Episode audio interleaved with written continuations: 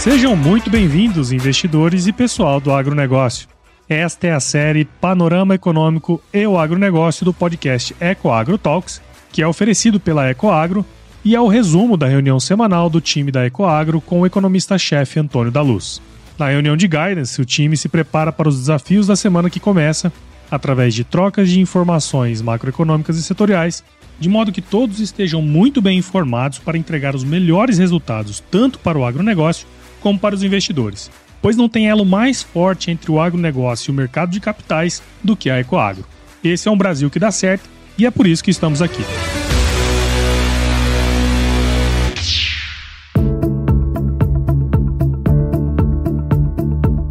Olá, investidores! Olá, pessoal do agronegócio! Que bom, que bom tê-los conosco na nossa reunião de guidance semanal, que é um oferecimento da Ecoagro, a maior securitizadora do agronegócio brasileiro. E essa semana ela vai do dia 4 ao dia 8 de setembro de 2023. E é uma semana mais curta, porque afinal de contas, dia 7 eh, nós temos o, o feriado e para muitos será feriadão. Então será uma semana mais suave, digamos assim.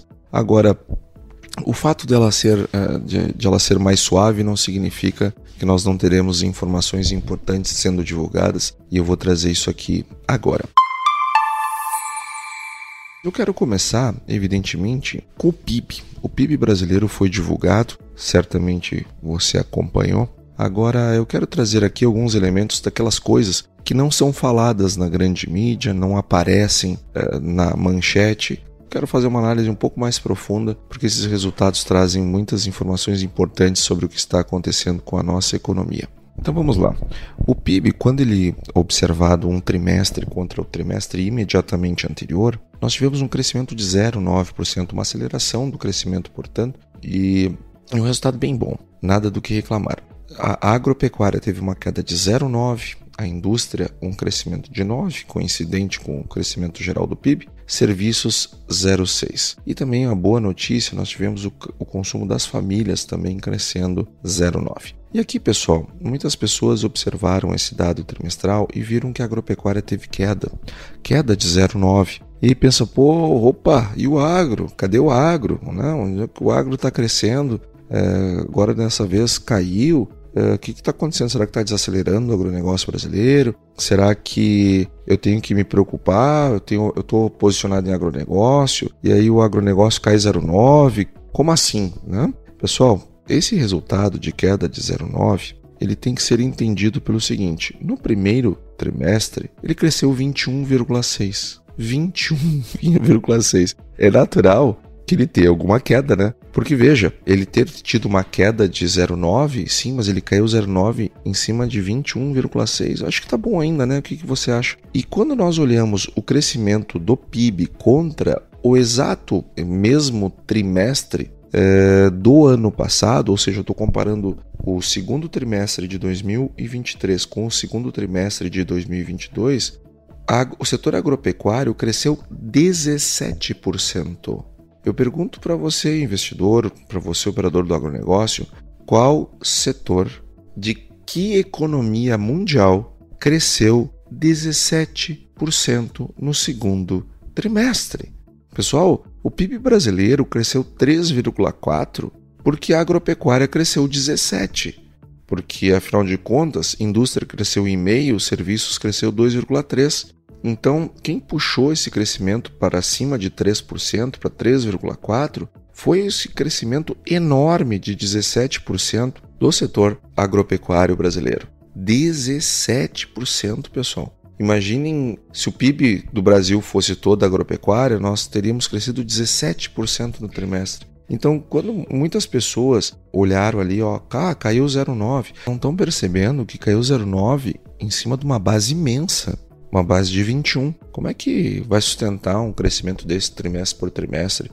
Basta uh, rodar o modelo uh, de ajuste sazonal que já, que já dá esse 0,9. Então, pessoal, olha, por favor, não se preocupem com a queda quando nós olhamos o resultado do segundo trimestre em relação ao primeiro trimestre desse ano, sim, teve uma queda de 0,9. O próprio ajuste sazonal faz isso. Agora, quando nós olhamos o segundo trimestre desse ano contra o igual período do ano passado, né, nós crescemos 17%. E quando nós olhamos esse resultado acumulado em quatro trimestres, nós estamos com o nosso PIB em 3,2%, PIB brasileiro 3,2%, o setor da indústria 2,2%, serviços 3,3% e agro, gente, 11,2%. 11,2 em quatro trimestres. E esse número ele vai me obrigar, o resultado do segundo trimestre me obrigará a revisar a projeção do para 2023 do PIB agropecuário. Como você já sabe, eu já falei aqui mais de uma vez, a nossa projeção é, era de crescimento de 11,8, mas esse resultado ele deve vir mais forte, ele vai passar dos 12. Então, ao longo dessa semana, nós vamos realimentar nosso modelo econométrico e acredito que ele vai passar do, dos 12%. Ainda não sei exatamente se vai ser 12, se vai ser alguma coisa entre 12 e 13, se vai ser 13, não sei. Tem que rodar o um modelo para confirmar. Mas seguramente passará dos 12 porque hoje está 11,8 e os números vieram todos para cima. Então, é, nós deveremos ter um crescimento do PIB agropecuário esse ano de mais de 12%. Então, vejam só que coisa espetacular. Me preocupou é, o resultado do, da formação bruta de capital fixo, que traz os dados do investimento. O, a, a, formação bruta de capital fixo no segundo trimestre desse ano, comparado ao segundo trimestre do ano passado, caiu 2,6. Então, o que, que está acontecendo? O consumo das famílias está crescendo 3 e os investimentos estão caindo 2,6. Isso preocupa porque o consumo das famílias crescendo bem e com um investimento em queda, eu tenho no longo prazo, lembra, lembra estamos olhando para longo prazo, é, quanto menor forem os investimentos nesse momento, menos o, o Brasil vai crescer lá na frente. Nós crescemos hoje o resultado daquilo que investimos no passado.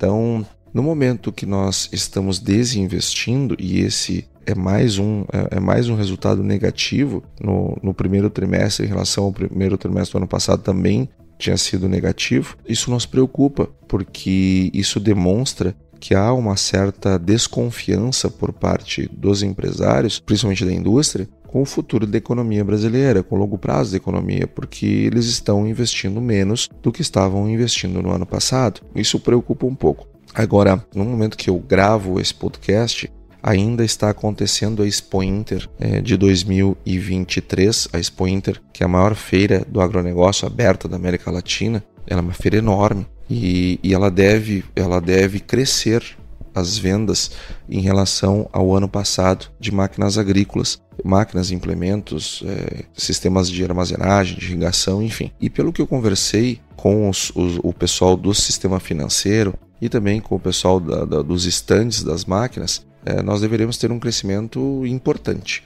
E isso demonstra, vejam só, Rio Grande do Sul é, passou dois anos consecutivos com estiagem e mesmo assim deve crescer os investimentos na Expo Inter, assim como já fez na Expo Direto em março. Então, pessoal, nós temos que ter muito cuidado quando nós analisamos os resultados de quebra de safra, disso, daquilo, porque as pessoas acham que vai todo mundo quebrar porque teve um ano ruim. Não, pessoal, quem quebra no agronegócio não é porque teve um ano é, que se produziu menos, ou porque teve um ano que, queda, que houve uma queda de preço, ou as duas coisas simultaneamente. Não, isto faz parte do agronegócio. Quem opera no agronegócio sabe e deve estar preparado para essas coisas que são óbvias, faz parte do setor. Ninguém quebra por causa disso. As pessoas quebram, as empresas quebram, sejam elas é, rurais ou, ou, ou urbanas do agronegócio por má gestão, como qualquer outro setor. Então, isto evidencia que muitas vezes há um exagero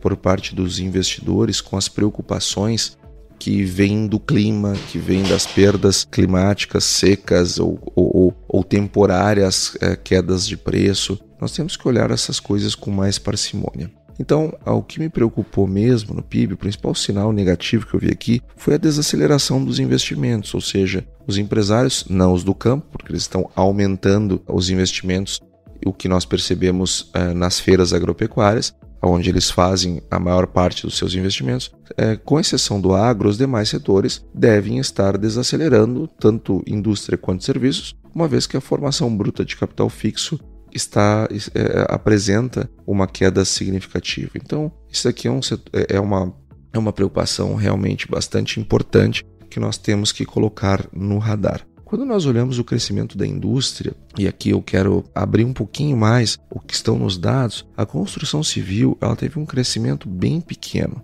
apenas 0,3. A indústria como um todo cresceu 1,5, como eu disse, mas isso tem, está muito no crescimento das indústrias extrativas, petróleo, minério de ferro, cresceu 8,8%. E nós também tivemos um, um crescimento de 4,8% nas atividades, aquilo que a gente chama de SIUP, né? que são aquelas atividades energia elétrica, geração de energia, gás, água, esgoto, enfim, 4,8%. E nós tivemos a indústria de transformação, que é a maior indústria, crescendo apenas um, eh, aliás, tendo uma queda de 1,7%. E é o segundo trimestre consecutivo que a indústria de transformação tem resultado negativo. Então, eh, nós podemos considerar é, lógico, com os, os devidos reparos e, e as devidas proporções das coisas, mas apenas para entendermos o conceito de dois trimestres consecutivos de queda,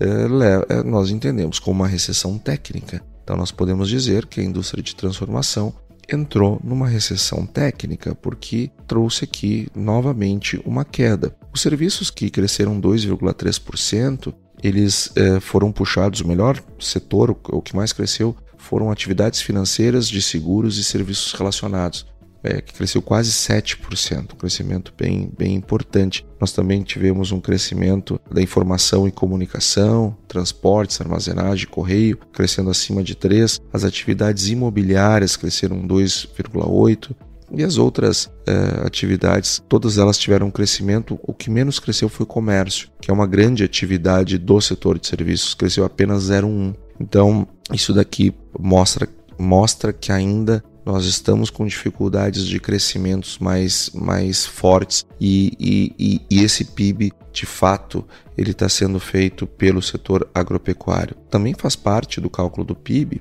quando nós olhamos pela ótica do dispêndio, é, as exportações e importações. As exportações brasileiras cresceram 12% e as importações cresceram 2%. Então, nós aumentamos o saldo positivo, que teve como consequência um crescimento do PIB também puxado pelo setor externo, pelo nosso crescimento das exportações. E as exportações, o, o crescimento dela, ela, foi, ela pode ser explicada principalmente pelos produtos agropecuários. Então, isso daqui não sou eu quem está dizendo, isso aqui eu estou lendo é, esse trecho, é, ipsiliteres, no site do IBGE, é, né, no, onde, onde foi divulgado o PIB do Brasil, o PIB desse resu, o resultado trimestral. Então, pegando aqui a frase exata como, como, eles, como eles se referiram, foi: no setor externo, as exportações de bens e serviços avançaram 12,1%, ao passo que a expansão das importações de bens e serviços foi de 2,1% no segundo trimestre de 2023. Dentre as exportações, a expansão é explicada principalmente pelos produtos agropecuários e produtos alimentícios. Então está vendo aqui a importância do, do setor do agronegócio, da agropecuária, para o crescimento da economia como um todo. Então, é, gente, foi um, um, resultado do PIB muito bom. De novo, o agro é, é, carregando o crescimento do, do, país nas costas, levando crescimento, desenvolvimento, trazendo dólares lá de fora e participar do agronegócio. Ela é uma decisão racional. O agro é um dos Brasis que dá certo um crescimento de 17% no trimestre é algo que deve ser observado é, e valorizado, não posso ficar fora do agronegócio. Então, o investidor tem que ter na sua carteira, tem que ter agronegócio. Porque, enfim, é uma, uma vocação natural do nosso país. Nós vamos crescer muito ainda, muito mesmo. O Brasil dobra de tamanho no, no, no agro, é, num espaço cada vez mais curto. Então, não, não dá para. Ah, mas aí o preço caiu, tem uma seca não sei aonde. Gente, essas coisas são do jogo. O importante é o crescimento da linha média, da linha de tendência. Uh, e, esse crescimento é maravilhoso, isso ninguém tira. Tem que estar posicionado no agro, tem que ter menos medo é, das oscilações que são naturais, são do negócio, são do processo. Nós temos que ter menos medo dessas oscilações e entender que o que interessa é, é o ativo, é, o que interessa é a qualidade do papel, é a qualidade da empresa que se está investindo, é a qualidade do fiagro que se está comprando ou da cooperativa, né? Então, para não falar só das empresas, é, é a qualidade dos produtores que estão embaixo daquele papel. É isso que tem que se observar. Essa é aquela velha receita que é aplicada para absolutamente tudo. Agro não é diferente. Ecoagro o elo entre o agronegócio e o mercado de capitais.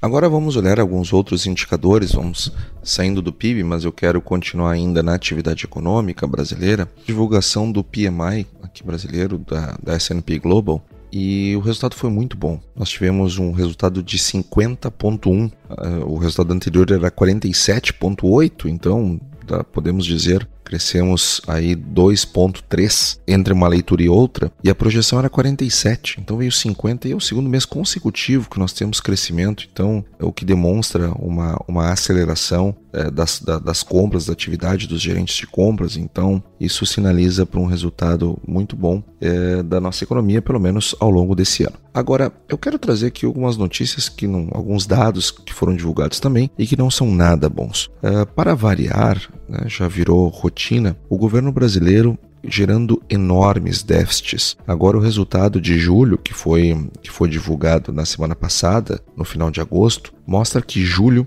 nós tivemos um déficit de 35,8 bilhões de reais. Pessoal, o novo governo ele fez superávit em duas ocasiões. Janeiro, que, enfim, já vinha no embalo é, orçamentário do governo e do ano anterior, fez um, um, um resultado de 99 bi positivo, quase 100 bilhões de superávit. Depois teve, tivemos déficit em fevereiro, déficit em março, tivemos em abril um superávit de 20 bilhões, depois um enorme déficit em maio, um déficit em junho, déficit em julho e assim caminha a humanidade. Todo mês, uma paulada de resultado orçamentário ruim. E quando nós olhamos para o balanço orçamentário, ou seja, aquele valor que se espera que o governo gaste, é, que está lá no orçamento para ele executar e gastar, é, o quanto ele fez a mais e o quanto ele fez a menos. Gente, esse mês de julho que foi divulgado agora no final de agosto, o resultado foi 81,9 bilhões de reais é, de resultado negativo do balanço orçamentário, ou seja, o, o, governo gastou quase 82 bilhões de reais a mais do que estava orçado. Em junho tinha sido 89. Em maio tinha sido 119. E mesmo abril, que nós tivemos superávit orçamentário, eles conseguiram ter um gasto além do balanço é, do, do que estava orçado de 25 bi. Quer dizer, é, gente, não adianta o Banco Central enxugar a base monetária e o governo gastar do outro lado. Assim fica difícil baixar juro no Brasil. Aí o governo reclama, o ministro Carlos Fávaro fez um discurso em esteio na Expo Inter, falando uma série de coisas, atacou o Banco Central, falou do juro, é, ele só não falou da, do, do, ter tirado dinheiro do seguro rural para favorecer produtores é, lá do Mato Grosso, onde ele tem interesses políticos. Isso ele não falou. Mas atacou o Banco Central, falou um monte de coisas absolutamente erradas a inflação ela tem que ser atacada de todas as formas, inclusive com o fiscal. Então, isso aqui nos preocupa porque a dívida, eh, como consequência disso, a dívida bruta em relação ao PIB saltou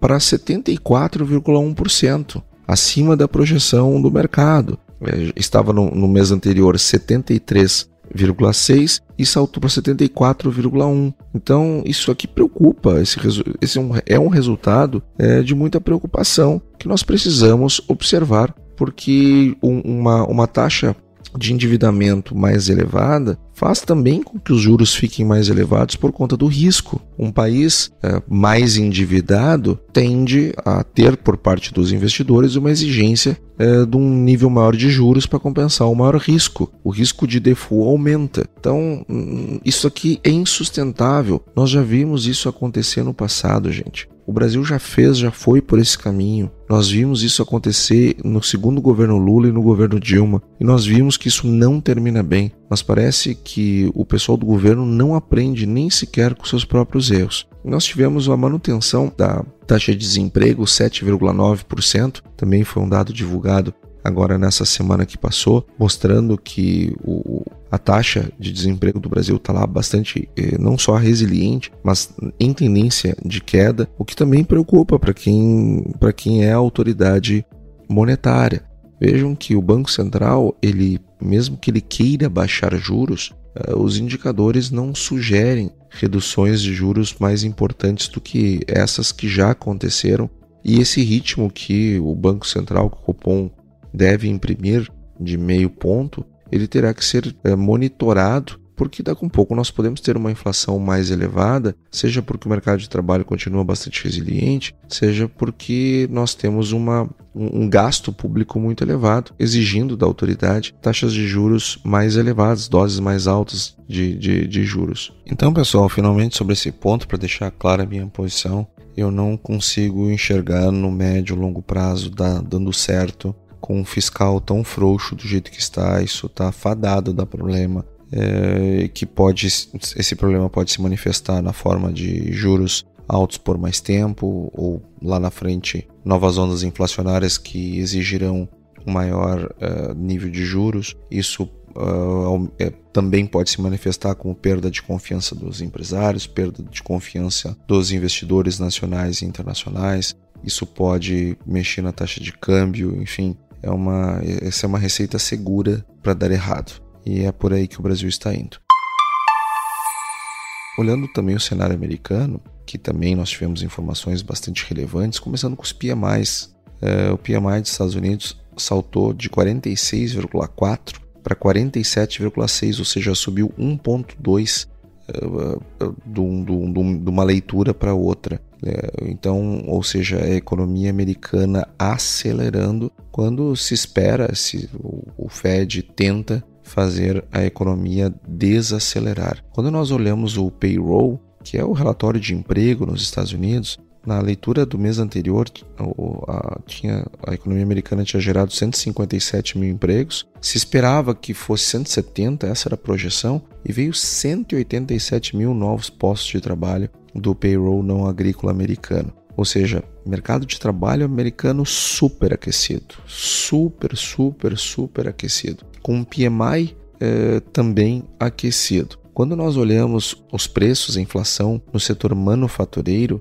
ele também nós tivemos um resultado de elevação nesse mês. Estava em 42,6, veio para 48. Ou seja, por onde nós olhamos, por onde nós olhamos, é a economia americana acelerando. E isto é mais trabalho para o Fed. Olha, gente, quem se iludir, se iluda, não tem problema nenhum mas o Fed não tem espaço para é, baixar juros e é bem provável que ele seja é, chamado a subir mais os juros. Inclusive o PCE, que é um índice de preços muito utilizado pelo Fed na hora de definir política monetária, ele está de novo, está se elevando. É, ou seja, por onde a gente olha, a economia americana vai bem, tá, do ponto de vista do seu crescimento, acelerando, mas gerando inflação, gerando resiliência inflacionária. A situação lá ela, ela deverá exigir doses mais elevadas de juros. E quando nós olhamos para a, a zona do euro, a situação não é muito diferente.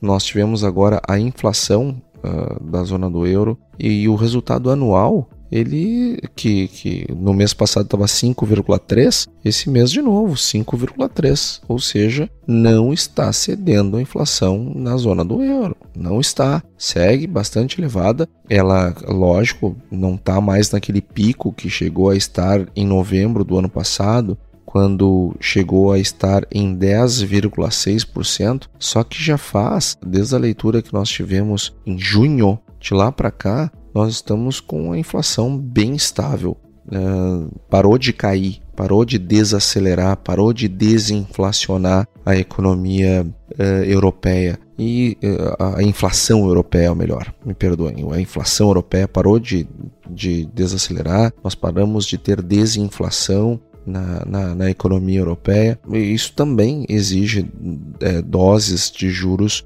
mais elevadas. Outro indicador que sugere uma economia aquecida o suficiente para preocupar o Banco Central Europeu é a taxa de desemprego. A taxa de desemprego segue lá também bastante firme em 6,4, o mesmo nível do, do mês anterior, ou seja, a economia eh, europeia ainda com nível de, de desemprego muito, muito baixo, eh, o que torna o, o, o, efeito da política monetária eh, fraco, ou seja, isso, isso, isso tanto o índice de inflação estabilizado num patamar bem acima da meta, com uma taxa de desemprego bem baixa, essas duas, essa combinação, ela sugere que a autoridade monetária precisa precise continuar elevando os juros para, para colocar a, a inflação no, no lugar. Então, a economia ainda está demasiadamente aquecida para que se possa ter um processo completo de desinflação. Então, vai longe ainda essa questão dos juros lá nos Estados Unidos, assim como na Europa, estão pedindo novas, novos aumentos de juros e não, nova, e não quedas. Então, não se iluda com, com juros lá, tanto lá fora quanto é, tanto nos Estados Unidos como na Europa. E olhando para dentro, o Banco Central, com essa gastança toda que o governo federal está fazendo, associado a uma necessidade de manutenção de juros em elevação lá fora, é, isso é câmbio para cima, isso preocupa inclusive na trajetória de queda dos juros aqui no Brasil. Mas isso nós vamos vendo e vamos monitorando ao longo do tempo. E agora, pessoal, vamos falar um pouco de agronegócio. Eu estou muito feliz com um dado que nós atingimos nessa semana, porque, enfim, cumpri a, a minha expectativa em relação a preços. Eu falei lá atrás, é, lá quando no olho do furacão, que a minha expectativa é que nós tivéssemos uma janela de venda entre agosto e outubro e que também nós acreditávamos que o preço poderia voltar para casa de 160 reais e nós tivemos no porto de Rio Grande nessa semana o preço da soja batendo 160 reais. Então nós uh, entregamos, até, na verdade até passou de, de 160, né, quase bateu 161. Então entregamos aquilo que nós uh, tínhamos como expectativa, acreditamos que vai continuar subindo o preço, vai superar a nossa expectativa. Agora é, é, a, a promessa, promessa não, né? A nossa expectativa ela foi entregue, então missão cumprida. Aqueles que acreditaram, aqueles que seguiram a nossa orientação estão é, aí tendo um resultado melhor do que ter vendido lá atrás aqueles preços bastante baixos. Nós tivemos uma alta bem significativa nos preços nessa semana. É, Rio Grande mesmo subiu 5% na semana. Nós tivemos é, Santos também subindo quase 3%. É, Paranaguá também subindo bem. Paranaguá aqui, pegando aqui o preço de Paranaguá, nós tivemos uh, no, no balcão disponível um aumento também de 5,66%. Lá, lá em Paranaguá, soja a 155 reais, uh, e subindo. E nós tivemos essa alta em boa medida por conta de uma melhora do preço em Chicago. Saiu as, as novas condições da lavoura, o Crop Progress, e de novo uma piora na so, na, nas condições da safra americana, tanto de soja quanto de milho. É, como nós falamos no podcast da semana passada, havia uma fraca previsão de chuva para essas próximas duas semanas e se confirmou. Choveu abaixo da média, é, se se estima agora é, de novo uma piora nas condições da safra. É, piorou tanto soja quanto milho, isso mexeu com os preços em Chicago, que aliados a uma taxa de câmbio mais elevada aqui no Brasil, puxaram os preços é, para um patamar mais elevado. Porto de Rio Grande, o melhor cotado dentre os portos, batendo 160 reais. Acredito que essa seja uma tendência que vai acontecer também com os demais portos muito em breve. E do jeito que as coisas estão, acho que dá para nós sonharmos aí é, e de repente voltar para um preço aí, quem sabe, de 170 nos portos ainda esse ano. Não seria nada mal, né? Não seria nada mal. Eu acho que é isso que está acontecendo. É, tivemos, como o esperado, também uma aceleração na comercialização. Está havendo liquidez, os produtores é, que seguraram a, a, sua produção lá atrás à espera de melhores preços, porque os preços estavam muito baixos, uh, cumpriram uh, o seu papel, bateu nos níveis mínimos para fazer uma venda com lucro e o pessoal está vendendo. Então agora voltamos a ter liquidez, o que é ótimo. Então, pessoal, esse foi o nossa, a nossa reunião de guidance dessa semana. Eu espero que essas informações que nós trocamos aqui tenham sido útil para o seu início de semana. Eu desejo uma excelente semana e até semana que vem. E aí, você gostou desse podcast? Se gostou, considere compartilhar este episódio com alguma pessoa que irá se beneficiar deste conteúdo e nos ajude a alcançar mais pessoas. O roteiro e apresentação deste episódio foi do economista-chefe da Ecoagro, Antônio da Luz, a produção do Agro Resenha e a edição do Senhor A. Saiba mais sobre a Ecoagro em www.ecoagro.agr.br. Ecoagro, o elo entre o agronegócio e o mercado de capitais.